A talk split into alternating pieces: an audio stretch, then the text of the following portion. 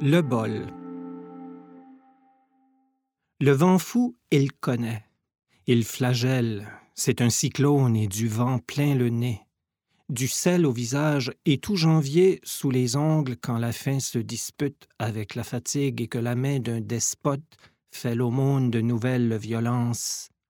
C'est un champ de mine oublié, un élu fluo, aussi fat que le bol de toilette, son double. Un chef d'État génétiquement modifié, un esclavagiste nostalgique entiché de Lysol, flanqué de sa gang de bandits, des minables, un boys club uniquement composé d'enculés qui se vendent de faux exploits accomplis sous de faux noms en fumant de faux cohibas.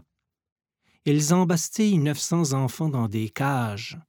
Ils sont tous des vieux cochons sans exception, des enfants de chiennes, disait sa tante, en feuilletant un magazine de mode, passant à côté d'une publicité où l'on voit un dentier de palette disjointe, un logo, des lunettes et une moustache, un slogan, une litanie d'épines, pas un épi ni de blé ni de maïs, ni un ciel muet au-dessus d'un puits à sec, mais le vent fou, une longue chevauchée de B-52 intoxiqués au LSD, un va-et-vient de yen soul, les babounes d'un yankee dans une flaque de slosh.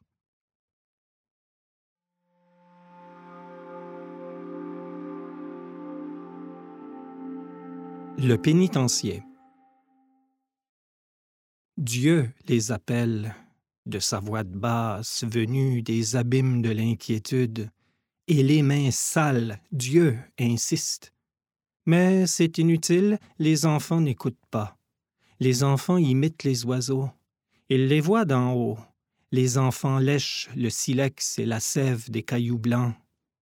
Il y en a qui viennent du sud-est. Ils tiennent à la main une boîte à lunch vide. Il y en a qui se font pousser les ailes, ceux-là dont les aïeux étaient éco-anxieux. Il y en a même qui mangent des pixels aussi toxiques que les ampoules des lampes de chevet. Ils lisent des statistiques juste avant Noël. Les enfants sautillent et s'élèvent du sol en valsant avec un simple ballon. Question de chasser les mouches et d'envoyer chier Dieu au pénitencier.